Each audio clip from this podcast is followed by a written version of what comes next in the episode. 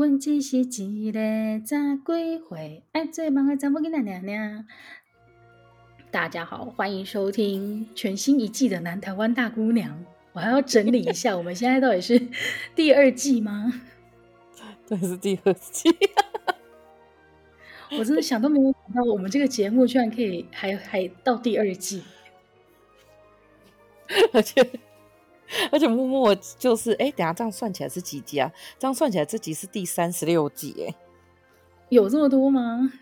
因为第一季到三十四哦，哦天哪！大家听到有三十，我们的第一季是到三十二，哦，到三十二，三十四集，大家听了三十四遍的那台湾大姑娘的那个片头曲。原本不熟这个团体的，现在应该也稍微对他有一点印象了。没错，但他们大部分都结婚生子了。嗯，真的非常的恭喜他们，也是算是一个童年的回忆。但是我们的新，我应该不是新节目，应该说呢，我们新一季呢，而且主要就是呢，我跟球友想说，哎，我们之前呢，好像都是在聊一些主题性的，就是呃，主题性的事件啊，呃，嗯、但是其实好像有很多的听众朋友想要听我们，就是稍微有。嘴一下单纯的一个人物，对不对？对呀、啊，我觉得我们本来想想，我们当时为什么想要开这个节目，其实我们就是想要嘴政治而已，就最后 都还没嘴到。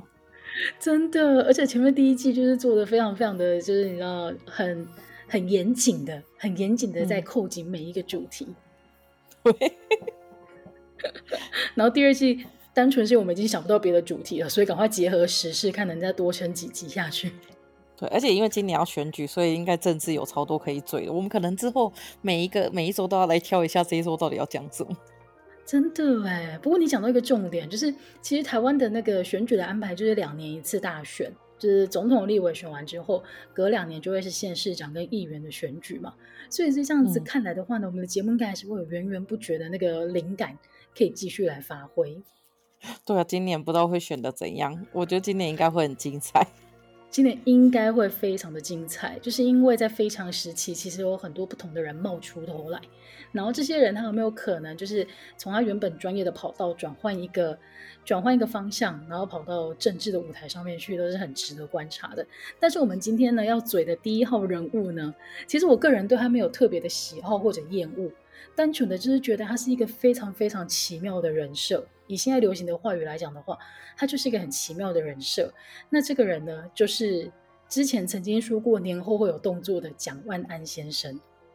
哎，过完年了，他应该也有动作了吧？嗯，如果有的话，会再更新给大家。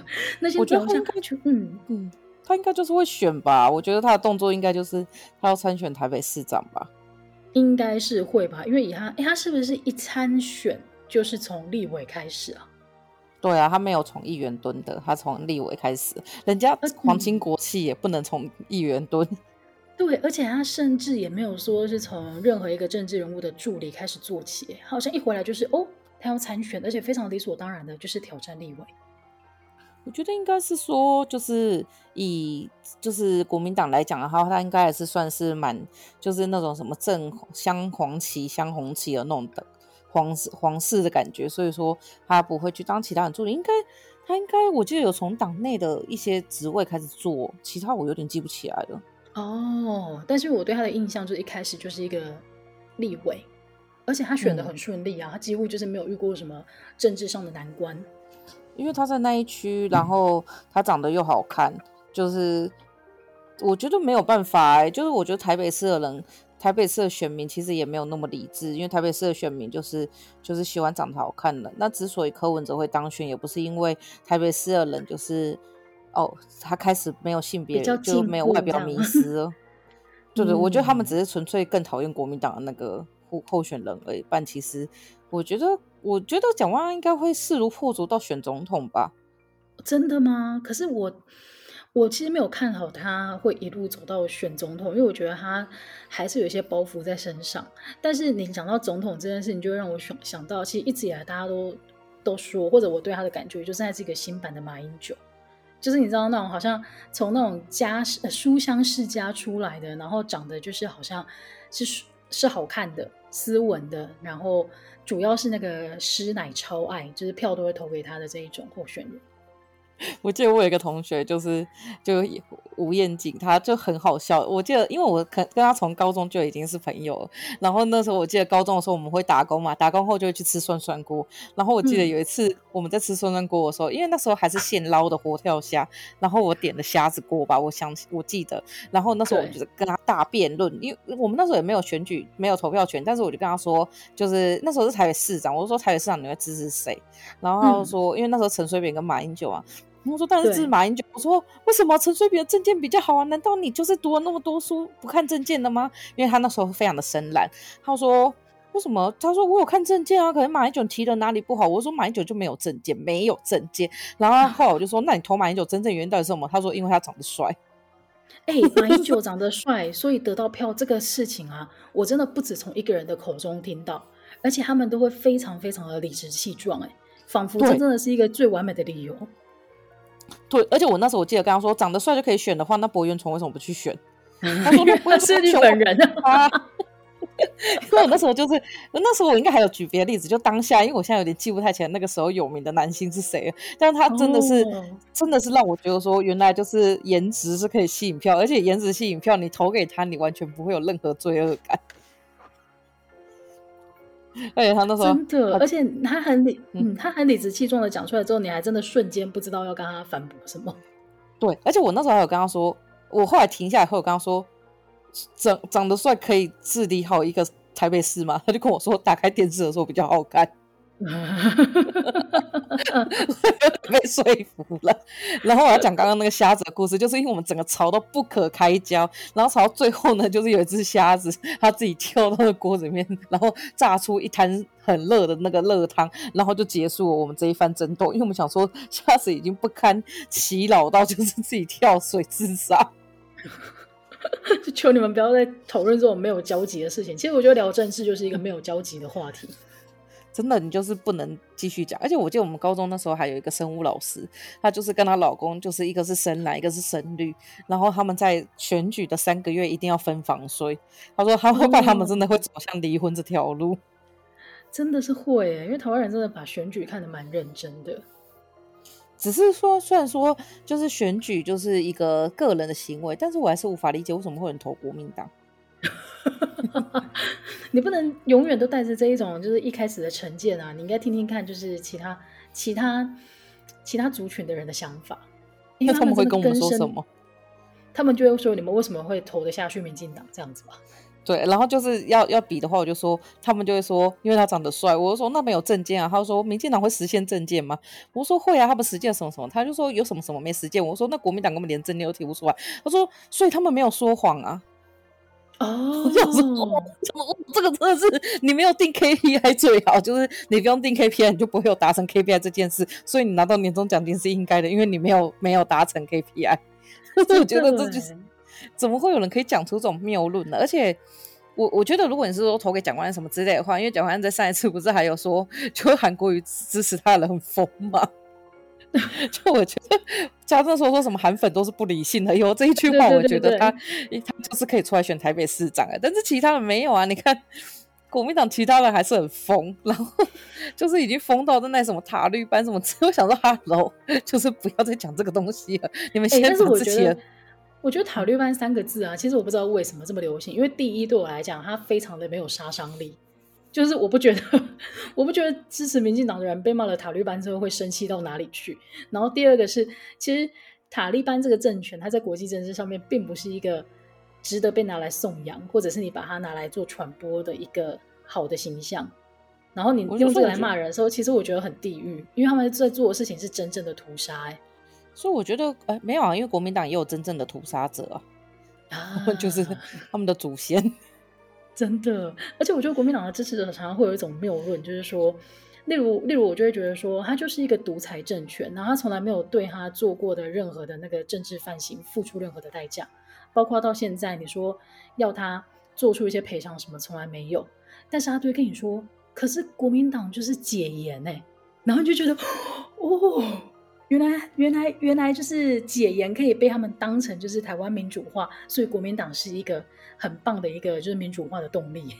我觉得这个真的很屌，因为所以说，因为戒严的也是他们，然后解铃还须系铃人，他把戏解开就是合理的，而且这中间他，比如说我把一个人关在，好吧，比如就比如说像国外不是常常发生那种囚禁囚禁一个女孩子十七年的故事的这种囚绑架犯嘛，所以今天我囚禁了这个女生，然后我让她就是就是做了非常多不人道的事情，最后把她放出来了，我要跟这个社会说，你看我多伟大，我觉得这些人就是完全就是台湾就集体的那个斯德哥尔摩。魔症候群，没错，没错，就是你被这个真的很疯哎！你被这个政党绑手绑脚，然后限制了自由，然后甚至可能你的亲人都曾经受害过之后，你居然可以就是全方位的拥护这个政党，你完全就是斯德哥尔摩症候群啊！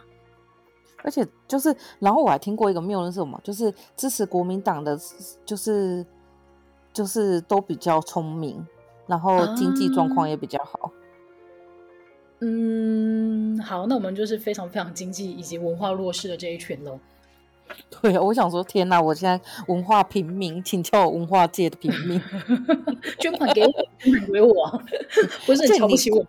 对，而且过年前那个时候，过年那个时候很疯，你有看到那个吗？就是过年那个时候，就是因为因为蔡英文不就参加蒋经国的那个落成嘛？我先不要讲这件事啊，因为这件事其实我本身有点不爽，就我觉得有点。嗯就是我觉得在这个人都还没有就是未定他的那个历史责任，就我没有办法接受有功功过相抵，因为我觉得我杀了一个人，我没办法说我去救了十个人，我就可以抵过杀这个人这件事情。所以我有功有过可以，但是不能相抵。然后呢，这件事以后呢，哇，国民党好像就捡到了一个大炮，就开始什么都把蒋经国拉出来，然后他们还有什么就是。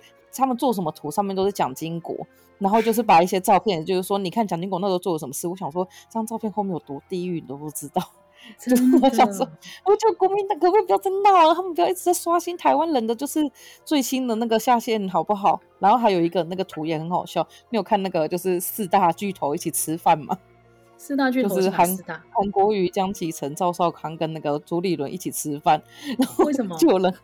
最后他们就是一起吃了一个小聚餐吧，反正他们四个都有 po 文，然后从右到左是韩国瑜、朱立伦、江启臣跟赵少康，然后就看到有人在下面写生发水广告，然后就写会使用，使用一个月，使用半年，使用一年，哦，超好笑的，好贱哦！但是真的，没错，讲得非常的好，快点啊，那个什么落剑还是什么，赶快剪去用啊！我觉得可以，我觉得他们就直接买下，哎，也不用版权啊，因为他们也没有什么版权概念。你看那时候李梅甄选高雄的时候，不是把整个墨迹都拿出来用吗？真的。但是你刚刚讲到讲到一个人物，就是要拉回我们今天的主题。我们今天其实要讲的是蒋万安，不是整个国民党，好不好？我们会不会明天开始整个听众大调，就是发现就是直接被打成深绿，真的直接变成侧翼，但是。但是其实你刚刚讲到那个蒋经国这件事情啊，我之前在那个某某一个媒体上面看过一个非常非常，我觉得有点小地狱的一个标题，因为那个时候就形容蒋万安，他就形容他是混血王子。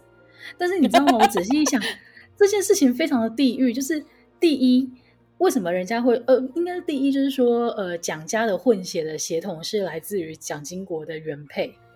嗯，就是他是俄罗俄国人嘛，所以人家才会觉得、嗯、哦，你有呃那个时候才会有所谓的混到国外的血统这件事情。但是蒋万安很明显的，他就不是有混到血统的那一只啊。他就是因为那个吧，就是他们算是外遇的对象吧。对对对，所以他就没有混到外国的血统嘛。所以我一直不不其实不是很懂为什么那个标题要说他是混血王子。但是我又转念一想，他混血王子的意思难道是说？在讲他不是正统吗？那如果这样的话，是不是还蛮过分的？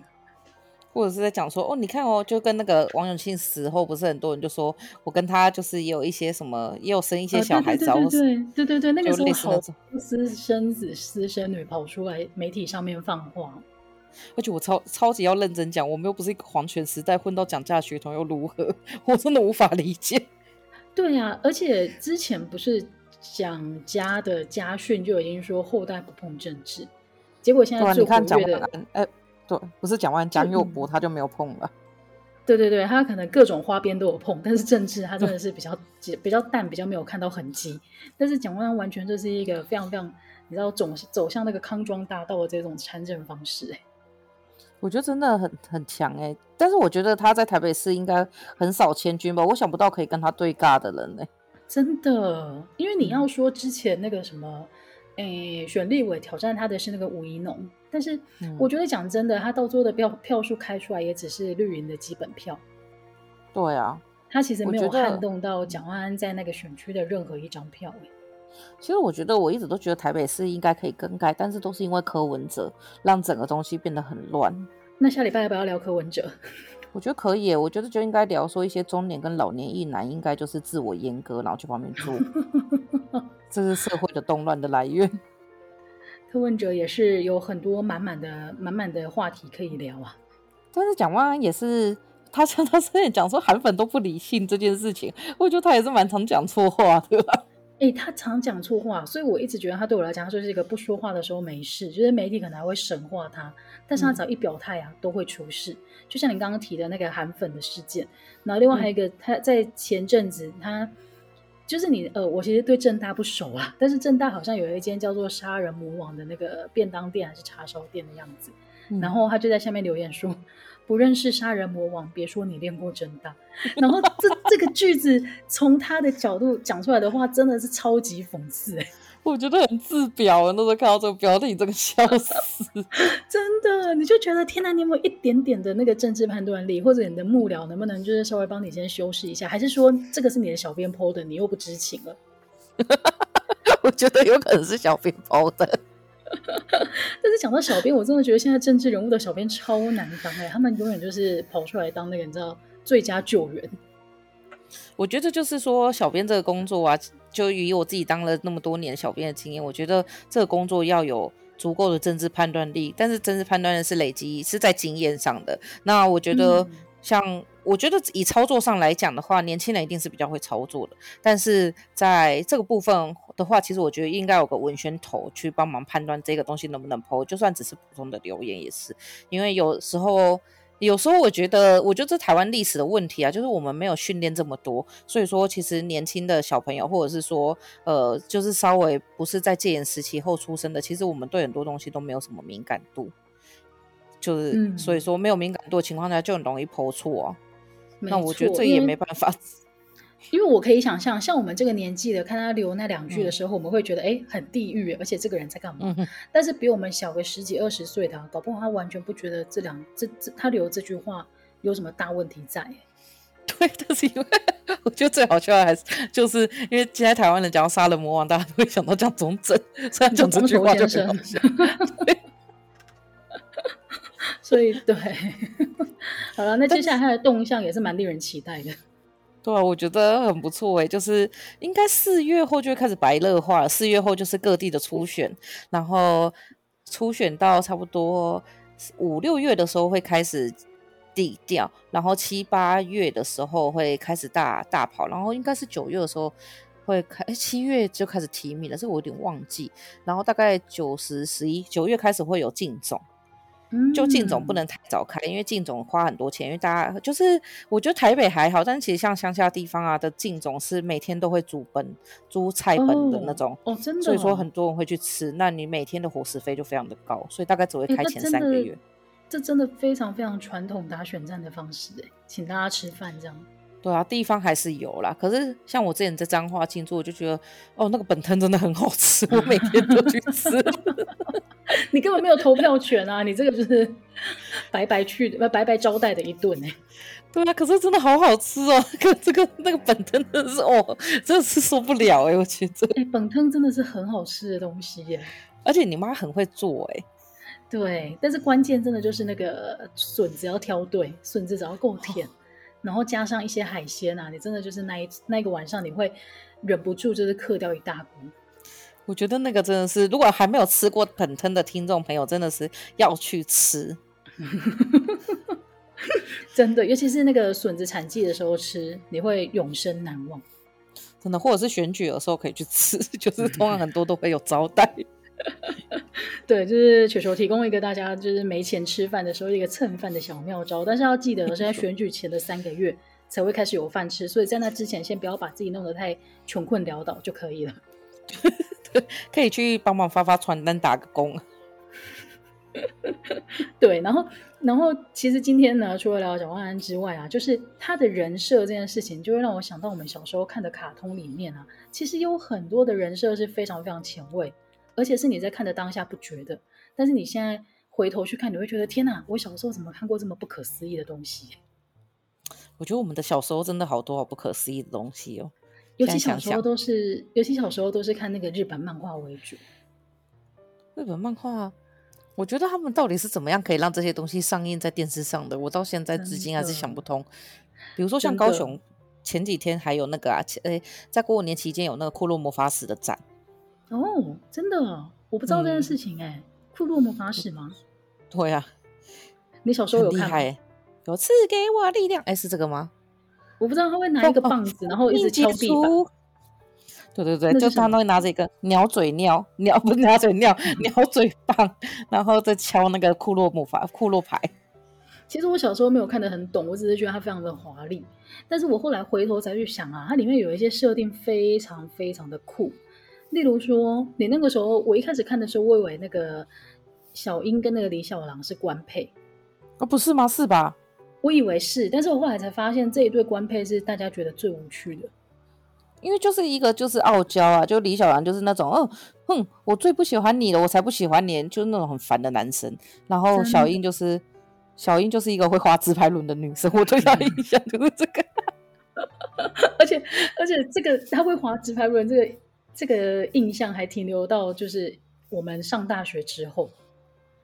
就是我们的戏馆在山上，然后那个时候，如果你要吃饭的时候呢，你就必须要一路走到山下，然后那个步行的距离大概十五分钟左右，然后在那个时候，你就会很向往自己有一双纸牌轮可以直接到校门口。而且我们一个朋友真的有，我觉得非常非常的酷。但是更酷的是，我小时候看的时候，我会觉得那个小樱跟芝士他们两个，我觉得就是很好的朋友。嗯，但是后来长大之后看其他人的文本分析，才知道他们有一些所谓超越友情界限的一些情感在。我其实是觉得应该是单方面的吧，应该只有知识对小樱吧。真的吗？可是知识的工作是什么？就是一直帮他设计衣服还是什么的吗？他们两个的工作应该都是学生啊，就是不知道为什么。但芝士真的是很但是就很忙哎、欸。对啊，而且他会好多萝莉塔的衣服，怎么制作、怎么穿之类的。哦，真的，那个应该是一代美学的那个标准吧。嗯，但我比较喜欢的是桃矢。嗯、学那个陶瓷就是那种，就是很很很坏的大哥哥，但是很爱自己的妹妹的那种角色。嗯，就很喜欢。然后雪兔完全就是一个瘦的角色。啊，对对对对对对，就是这个，对。因为小时候最明显的就是这一对，就是你不觉得怪，但是但是小时候其实他就已经带了那个 BL 的概念在里面了，这蛮前卫的吧？而且他爸其实也是耶，因为你看他爸就是很早，他不是就上妻了吗？但他爸后来就是也会跟一些男性密友就是很亲密，然后就很像就是有种弱不禁风的感觉。你知道在那个什么那个 BL 里面就有一个套路，他爸那种就叫弱受。啊，就是，然后像哥，他哥就是强攻，就是很强的攻。然后像雪兔跟那个桃矢就是强攻弱受的代表，就是最标准的一种组合。对对对对。而且小时候是小英喜欢那个雪兔哥吗？啊，对对对对，他喜欢雪兔哥。天哪，真是一部乱七八糟的剧情。但是，但是我觉得比起骷髅魔法使，我觉得更酷的是美少女战士。哦，美少女战士。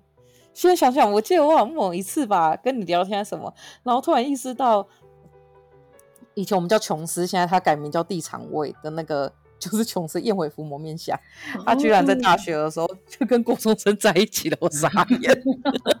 真的，美少女战士，你知道我重新去看了一下他的那些资料，我发现非常非常的精彩。哎、嗯，第一个就是你刚刚提到的年龄，就是那个里面的那个女主角月光仙子。他其实是一个国中生而已，但是他那个时候交往的对象是一个大学生。我觉得那个应该现可能在现在的日本稍微可以接受吗？现在的台湾应该没办法接受吧？这个感觉就很像是我们其实，在聊到就那种就是青春期少女可能在玩线上游戏的时候认识的一个就是成年的男子，然后就是会做犯罪行为。但是那个时候就在一起，而且我那个小时候就发现说，哦，因为那个电视上播的卡通，它是台湾重新配乐配音过的，嗯、所以它的名字都会改的非常非常的台，就是嗯，林小兔这一类的。对对对对，然后琼斯，斯，但是小时候你也会同时看他的漫画版本，哎，漫画版本真的很成熟，他跟、嗯、他他谈的故事跟那个卡通完全是两个世界，然后漫画的他就会是原著的那个日本名字，越野兔，对对对对对，然后除了刚刚提到这个年龄差的那个关系以外啊，有另外一个很酷的年龄差是，你知道那个月光仙子跟他女儿就是粉红色头发的那一只啊，他们只差了十二岁。嗯这不行吧？对啊，我觉得超级不合理，差十二岁什么意思？他的背景在印度嘛？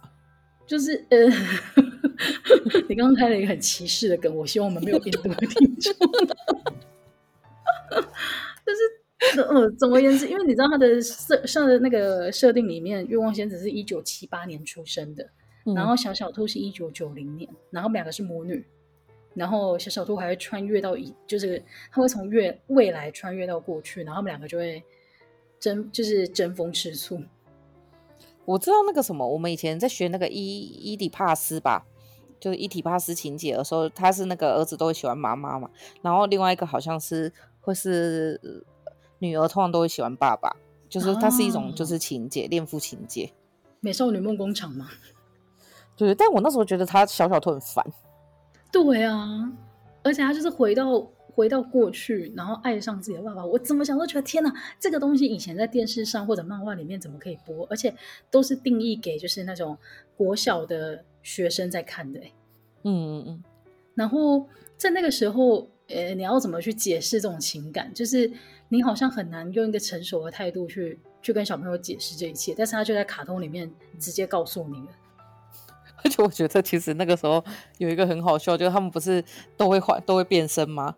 对。然后那时候在变身的时候，他们不是全身都裸体？然后我都想，哎、欸，其实那个真的还蛮引人遐想的，因为他们是一个凹凸有致的身材。然后，其实如果你没有意识到的话，其实根本不会意识到他是国中生。而且，像呃那个我忘记火星叫什么名字了，火星都穿高跟鞋。嗯，我想说这是那个时候可以出现的。造型嘛，就是，所以我一直都没有办法接受他们其实只有国中而已。然后，然后还有另外就在变身的时候，因为变身时间非常久，我都想说啊，为什么就是敌人不现在打他们？哎，对，这个时候不是什么照片都没有。而且更白痴的是，他们花很多时间变身完之后，他还会就是你知道站定位之后跟对对方那个怪兽说，让你久等了。我就想说，真的，我想说，真的是等很久，真的是等很久哎、欸，这变身真的够了。你还记得那个？还有一个是那个，那个叫什么？我忘记了，就是也是新嫁娘，就是新娘的。嗯，圣水晶给你爱。就是、对，他们那个更久，他们要先换成礼服，就结婚礼服，然后再换成战斗服。我想说，我要是怪兽，我都觉得烦死了，到底要换多久？然后有一个他说让你久等了，我想说哇，真的等了有多久了？但是小时候都不会吐槽，就长大后就觉得满满的吐槽点。哎、欸，而且小时候你很向往，就是可以变身的时候，哎，不就超酷的吗？而且我们那时候有一个同学，真的把头发留这么长啊，然后就是他每天都会绑那个两两个包包头来上，然后再包包头，然后再双马尾这样子。对对对对对，哇，超酷的！对啊，他的造型也真的是引领风潮，尤其是前阵子还烧到你想要买一个行动电源，那个真的很厉害。而且我后来是我最喜欢那个时候最喜欢谁？水星吧。因为我觉得她很漂亮，对，水星很漂亮，但是水星因为它是短发的造型，所以在国小的时候没有那么容易受女女生欢迎。对，大家应该都比较喜欢。我听到最多喜欢的就是小兔跟金星。哎，对对对，金发然后要长发，这个好像是那个时候小朋友觉得最好看的。但是呢，以前在他们五只的时候，其实我都觉得对我来讲没有什么。太多的喜欢跟最不喜欢，但是自从那个、嗯、你知道天王星、海王星跟冥王星加入之后啊，我就瞬间觉得他们三个非常非常的酷。哎、欸，还有土星，土星也是一个神秘的人，他也是一个小朋友。对，而且土星的发型放到今天来看，他是最时尚的。对，就很像 Lisa 的发型。对，非常的好看。然后我刚刚讲到的那个天王星、海王星跟冥王星啊，他们其中那个天王星啊，它很酷，它的设定是雌雄同体。好方便哦，对，哎、欸，很方便。但是你要怎么跟国小的小学生解释这件事情？我觉得他们那个时候没有解释，哎，就那时候我觉得好像大家自然而然可以接受。哎，像他不是跟海王星相爱嘛？对。然后我那时候我觉得就自然而然的接受了。现在想想，就是为什么？我也接受了，我小时候也接受了，但是我现在回头去想，为什么以前可以那么自然？对，而且以前爸妈也没有阻止我们，就是他们可能就觉得说，就是一一种婴儿身，然后在上面对啊，就是玩而已。因为爸妈他们只觉得它就是一个呃女呃美少女战士的故事，他们会变身，然后去打击坏人。可是他没有想到这里面藏了这么多，就是其实很挑战世俗眼光的这一种设定，欸还是这就是他们的计谋，就是一开始的时候先用那个，就是感觉很平常、稀松平常，没有一开始也没有稀松平常，因为伏魔月霞本身就是一个恋童癖。如果先扣掉这点的话，感觉一开始很就是是比较爸妈可以接受，然后我们后来就开始加入一些新的东西进来，然后可能爸妈就是有一种前面管制以后，后面就觉得说啊，应该也不用管，就差不多吧。嗯，而且可能爸妈看到的是卡通，我觉得卡通真的有把他那个整体的那个年龄层拉比较低。但是你如果去看漫画的话，我觉得它完全是画给成人看的。我觉得是真的，而且可是他其实，嗯。嗯那个时候，我跟你讲，因为我后来我发现，就是因为后来就有很多人在讨论天王星跟海王星这件事情，然后所以说，像那时候在呃北美的时候，就他们上映到美国的时候，他们就从 couple 变成是表姐妹的关系，然后是后来在那个国际漫画展的时候，作者自己说，就是他们真的是恋人关系。你说引进到美国的时候吗？就是把他们变表姐妹。哦，哎，我觉得美国人好像对这件事情特更敏感。对啊，我觉得像台湾人，我们就不 care，就是，或者是说我们以前的那个审查制度没有那么没有那么严格，就是你的东西进来了就是进来。嗯、但是美国它很早就已经建立起它的审核制度，所以例如说我们刚刚提到那种恋童的这种有点恋童倾向的这一种啊，嗯、在美国那绝对不行吧？对，而且你记得那时候什么，就是他们在就是他们在打，就是天王星、海王星、冥王星出来的时候，那个时候对手就换了，他们也是换成三个很像。就是很像，就是他们随时都可以变换他们性别的人，你记得吗？哦、叫星光三。有，我有印象，我有印象。他一下会变男，一下会变女。对对对，然后我就想到那个乱码二分之一。哦。乱马二分之一也是他，就是一些泼水就会变男呃变女生。我觉得那个时候我们的生活也太有趣了吧！现在想想，真的，你现在的卡通不可能看到这个啊！你只会看到那个 Baby Shark 在那边嘟嘟嘟，然后或是佩佩猪 George 对对对，然后佩佩猪它就是一个完全政治正确的卡通，对，它不会去挑战任何的，但是小时候看的真的很精彩。哎，那你有看到那个吗？我我后来记得我好像有看到天王星他们出来，然后后来就结束了，就好像你说结局吗？其实我也不知道结局是什么，哎，他就是一个一直演，然后演到最后不知道是他后来一个月亮公主，你知道吗？我不知道，我这个印象都没有。就是后来我有把有一点把卡通跟漫画的情节有点搞混乱了，嗯、但是我印象的我看的最后一集是月光仙子，她去找到一个月亮公主，然后他们两个好像是同一个人，但是他们两个可以对话。你看以前的小朋友怎么可能看得懂这个东西呀、啊？那个超幽默的，哎、欸，我记得那个什么什么，就是在哄的时候，然后因为小兔变身完以后，它那个包包头中间不是会卡着一个不知道三小的东西吗？对对对对对，它会有一个新的装备在上面。对对，然后我妈还有买那个法师给我们，哦，好梦幻哦。对啊，就是还有那个就放在头上，而且那时候放在头上这个还不是法师，它就是一个贴纸，然后你还可以贴那个以前以前不是有那个贴纸耳环吗？然后你贴纸耳环可以贴他们的图案。他脖子上面还有一条那个像项链，但是有点像狗链的东西。对，然后很忙很忙。就是他们就要忙着变身，一集节目大概五分钟在变身，所以这个作者也是蛮偷懒的。他的卡通里面至少都有五分钟是不用重画的。对啊，可是那个现在想想，那个卡通还蛮防疫的，因为他们都有戴手套。那怎么不干脆戴口罩啊？还防疫的？嗯，戴口罩可能就不行了，就很难卖。但是我们刚刚讲到那个美少女战士，其实我它的周边出了很多。包括到前前阵子很流行那个悠悠卡斯也出了他的那个变身魔棒的那个造型，哎，他前阵子好像二十周年吧，完结后二十周年，我已经记不太起来了。嗯，但是真的是童年的回忆。那你知道美少女战士的老公是谁吗？作者的老公？哦，我知道，我知道，我知道，画猎人的，但是我没有看猎人。就是富坚义博，然后 有一阵子猎人画风变得超唯美，然后下面就有人在说：“别富坚，你不要再叫你老婆帮你画了。”完全被识破吗？没错，但是我们刚刚讲的都是比较女生的卡通，就是那小时候大家其实都只有女生看的。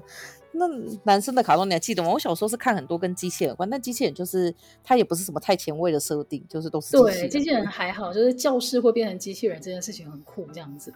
对，对，但是你你说前卫的设定的话，我觉得有一个蛮酷的，是我小时候花很多的时间在看《暴走兄弟》。我不知道为什么小烈，对。哎，小豪跟小烈是无趣的，因为他们还在就是国日本国内跟其他选手比赛的时候，其实是还蛮阳春的。但是他真正好看是那个世界杯开始的时候，世界杯真的好好看哦！世界杯真的超好看的，而且里面的社雪狼队 啊，你喜欢哪一队？德国雪狼队。哎，我也是哎。一开始是觉得美国队最酷，因为有很多高科技，而且他们还会说我们跟的卫星连线，我就觉得哇超酷的。现在想一想，根本都会放屁啊！而且我就现在想说，四驱车是声控的嘛？他们不都说冲啊，旋风冲锋龙卷风？对。然后他还真的就开始卷起来，这是超酷的。但是我觉得你刚刚讲到世界杯啊这件事情，我那个时候我就看得超过瘾，嗯、就是他。什么美国队、德国队、意大利队，然后还有俄国、中国，然后甚至那个非洲代表队，就是他，就是 全世界他都有找哎、欸，还有乌拉圭代表队，因为我那时候有很多国家是从这个这个卡通里面知道。对，然后但是你知道最酷的事情是什么吗？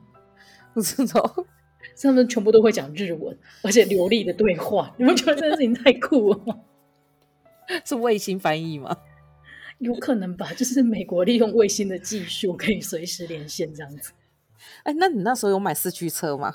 绝对有啊！我刚刚正想讲，就是美少女战士在红的时候，你真的就是封它的那个卡通，然后有钱的话就会买漫画。嗯、但是四驱车是一个你真的心甘心甘情愿掏钱买四驱车哎、欸。而且那时候是真的，因为我家其实家境没有很好，但是那个时候是真的，你会存零用钱去买，然后你还会有一个那个小提箱，就是四驱车小提箱，因为你还要帮它更换零件啊，然后还要把它变成学那个，你都要学那个剧里面的人，因为他们会提一个，就是里面都是很酷的，很多很多零件的那一种箱子，是不是？而且我记得我们那时候外面有一间就是文具店吧，他就专门有卖四驱车，然后他在外面放了一个超大的跑道。就那种有高低起伏的，啊，然后还会转圈圈的，所以你就是买完以后，欸、对，你这买完以后，你在里面消费，你就可以在外面试跑。所以就是跑，啊、就是如果你跑过去，它一下子掉下来的话，老板会出来跟你说，哎，那个东西的话，你要买什么加强的马达，轮胎也要换，然后你就开始存钱再去买那些东西。天哪，完全就是骗钱都爆哎，欸！对，我可我觉得好好玩哦。但是你都买哪一台？我都我我都买那个，我那时候最喜欢。它里面有一个，我忘记它叫什么名字，就有一个金色头发的，一个金色头发的人，然后，然后跟就是很安静，跟他们是一组的。哦，J，对对对，你好厉害哦！我还直接回答出来。他之前是在土屋博士那边做一些，哎，不是土屋博士，是另外那个博士那边 做一些坏事的。宝可梦的，土屋博士是宝可梦的吗？是神奇宝贝的。哦，是哦，他是大木博士，不是他是大木博士。那图博士是谁？图哦，博士是真的小豪，就是送给小豪跟小烈第一辆四驱车的那个博士。就是你凭什么玩一个四驱车变成博士啊？但 anyway，他就是博士。他原本就是 J，原本是在另外那一个坏博士那边的，就他们就去破坏别人的车子，取得胜利。嗯、后来他好像改过向善，然后就加入那个就是正义的这一方。现在想想那个时候脑洞真的好开，真的。怎么会这样？不知道，但世界杯真的好好看的，我到现在偶尔还是会看一下。哎，世界杯真的很好看，而且那个时候都在三 D 都会台播，然后我就是每天就是 下午五点首播，然后隔天中午十二点会重播，你真的是无法错过这两次，真的没有办法，一定要看，好好看。我到现在还是觉得好好看。哎，他们后来还有第二部，第二部我就觉得没那么好看。哎，第二部我我也没看，而且第二部是不是那个小豪跟小烈跟小豪他们的兄弟对调还是怎样？对对对，然后就变成红色头发是弟弟，然后绿色头发蓝色哎绿色还蓝色的是哥哥。哦，那他们的耳朵还是一样大吗？因为我小时候只觉得他们的耳朵超级大。对，我小时候只觉得小烈比较好看，因为小豪也吵。对对对对对，小豪，但是小豪他就那种日本漫画男主角的这种设定啊，中二冲动。然后就是就是到最后会有奇迹发生在他身上这样子。啊，但是真的好好看。但对我来讲，我觉得整个国小、国中，我印象最深刻是因为我那时候小时候都会去姑姑家玩。然后去姑姑家的时候呢，我表哥他们是会买漫画人，然后那时候我们都会偷偷在他们家看那个《灵异教室》审美，真的好好看啊！审美哦，审美这也是一个很经典的，而且审美的也是那个卡通跟漫画差很多的人的的，作品啊。我觉得他的卡通也是为了在电视上播，所以他的尺度有做过修改，但是他的漫画做真的是，我觉得小时候尺度最开的漫画就是审美。对。而且它里面有超多，比如说像那个，就是因为他们设定也是国小嘛，我印象中。对。然后国小最好，国小就到低罩杯，这个是合理的吗？你跟我说。你搞不好现在是合理的哦。哦，哦对啊，现在可能合理。对啊。而且我觉得他们那时候还蛮贱。很贱？为什么？就是他们一下子设定一个，哎，我忘记低罩杯那个叫什么美美什么美术美术哦，对美术，然后再设定一个 A 罩杯的箱子，我觉得箱子。哎、欸，但是我觉得小时候很多的男生会开始开这种就是女生胸部的玩笑，应该也是从审美开始。要不然你去哪里学这些术语？对，而且那你会自己做鬼手吗？我会，我不会。为什么要自己做鬼手啊？哎、欸，那个很厉害耶！就是你要你要用六张纸才能做成鬼手，就是你要把你要把每一个指甲都做出来。真的假的？所以小时候有这项我会折。对对对对，你很酷哎！你过年期间要不要？你过年期间要不要做一个看看？好，而且我们那时候还会跟，就是去买一个手套，然后就我那时候把我爸都是那种浙钢的手套，我还跟他打一个，后来被骂，然后就会从那个手套里面缓缓的把自己的鬼手拿出来。你刚把要念前面那一段吧。对，我会哦。宇宙天地赐我力量，想要寻魔，原来可光。无人作说，手风百会听我号令，只在此刻。这个我会呀、啊，很好。你好厉害哦！还有鬼神童子也很赞呐、啊。你说他从那个什么呃，我还你原形那一个吗？对对对对，重生把钱鬼，我还你原形。天哪，你小时候的脑袋到底在装什么、啊？我小时候脑袋装了很多咒语，还有霹雳卡、霹雳拉拉、布波丽娜、贝贝鲁多。我现在想想，装这东西到底可以装在小啊？可以变身啊，对不对？根本就不会。但是做鬼手很酷，做鬼手我没有看过人家做，这个超酷。我们我们班都在做，我们全校都在做。我觉得我刚刚讲出一个好中二的话，但是以前都会说全校都在做，真的真的。我不管了，你一定要做出一个，然后贴给观呃听众朋友看才算交代。哎、欸，那个真的很赞很赞，而且我小时候其实有一阵子是把审美当自己未来想要恋爱的对象，因为觉得他长得很帅啊。可是那个时候大家都比较迷他的对手吧，就是因为他在角色的设定上面，他是一个比较有点白痴白痴的，可是他的对手就是高大帅气这样。你说吗？对啊对啊，那只狐狸。而审美看起来就是眉毛很粗很可爱。啊，你喜欢眉毛很粗的人？那你喜欢郝柏村吗？我喜欢蜡笔小新，好安全的答案哦。而且刚刚还想了一下，应该小时候大家都有把一些动漫人物当成自己的，就是那个吧，理想型吧。会啊，会啊。羽山秋人，你有把谁当过？对对，羽山丘人超多了，然后还有永之助，因为他就是哦，永之助真的很好，十足的工具人，真的。但是羽山丘人就是一个屁孩那一种，但是你小时候就会觉得他好酷哦。对，哎、欸，我觉得我们下一集应该来聊动漫里面的绿茶婊，就很多女主角其实绿超精彩的，真的哎，风花嘛，风花真的是大家很的痒痒痒，小红豆也是啊。哎，小红豆我没有看到最后哎，但是听说他后来也是崩坏。小红豆漫画超好看，他的漫画里面完全就演绎了就是一个女生有多绿茶，真的哦，就很好看啊！天哪，你就没有做过鬼.而且我，而且我记得我们那时候上体育课，哎，不是上电脑课，以前不是有电脑课吗？对。然后那时候我们本来想偷看审美的漫画，然后那时候我就 Google 审美，然后出现了一大堆哎，就是成人图片，然后我们全全班都傻眼。这是真的，因为我后来发现，他真的是尺度开到，就是后来很多那个就是那个情色的素材都会以他为灵感，而且他画漫画有一个特色，就是里面的女生 胸部都会超大，但是他们从来都不露点，哎，很厉害耶，真的。就是我不知道这个在健康教育上面会不会出现什么问题，但是 但是显然我觉得大家都受到那个灵异教师审美很大的一个 影响，因为审美到后来，我记得他什么，他就是鬼手的妹妹吧，她是一个收集小裤裤为乐的女生。你看她有这很多很多奇怪的设定在里面对啊，然后现在那时候居然可以完全的通过层层的关卡，然后放到我们的眼前，真的很屌。真的，真的，而且它就是设定给小朋友买的漫画，小朋友看的卡通。嗯、但是也是仔细回想，真的不一般呐、啊。我现在想想，你刚刚讲到不露点这件事，我想到就有一集很精彩，就是美术不知道缠上什么鬼，然后那鬼把他全身的衣服都撕烂，但是真的就是三点不露，我觉得很强。对对对对对，他的画风永远就是非常放。我觉得他那个时候应该有些规定，就是例如你真的画出了露点之后，它就会变成成人漫画嘛。我也不知道，嗯。但总而言之，他就很厉害的游走在那个边缘。但我觉得除了这个以外，其实我觉得他漫画里面还蛮可怕，就是它里面有，欸、我记得他那时候有一个是什么厕所的花子哦，那一集我真的笑尿出来。我觉得我最害怕的是那个恐怖子。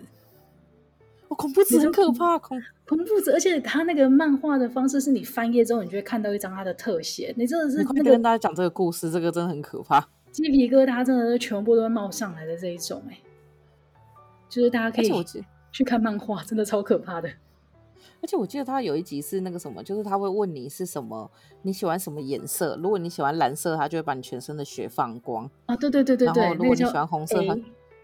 就觉得那个好可怕，哎、欸，你真的记忆力很好，你怎么都可以记得这些名字？因为我觉得很可怕。我小时候，因为那个时候有时候它是一些温馨或好笑的，但是它很偶尔就会出现一个真的超可怕的画风。嗯、可是我觉得，而且他那时候就是画到就是动画的时候，其实我记得他都是在晚上十一点播，十点十一点，所以其实是真的很可怕。真的，哎，漫画这件事情真的是讲都讲不完。真的，其实但是那时候真的好前卫哦，希望就是。台北市也可以前卫一点，就是选一个可以跌破大家眼镜的人。但目前看起来的话，就是我们今天开头聊的那个蒋万先生，应该还是赢面最高的一位了。对啊，新北市就应该是侯友谊吧？我现在觉得要把他扳倒真的太难了。哦，不可能！你要扳倒侯友谊，比扳倒整个国民党还困难。我目前看起来，现在只能看韩国瑜要去哪里选。哦，真的。如果接下来那个韩总有任何动向的话，我们就会把它列入我们节目的素材当中。这个是一定要，因为毕竟也是前前，就是韩国瑜是你们的前市长，真 的真的，我很关心朱立伦的动向。OK，我们我们就彼此都有密切要关心的这个对象。对 对，在事后会再跟大家补充，还有柯文哲。真的好，那希望今天大家听得开心，我们聊得很开心，大家拜拜，拜拜。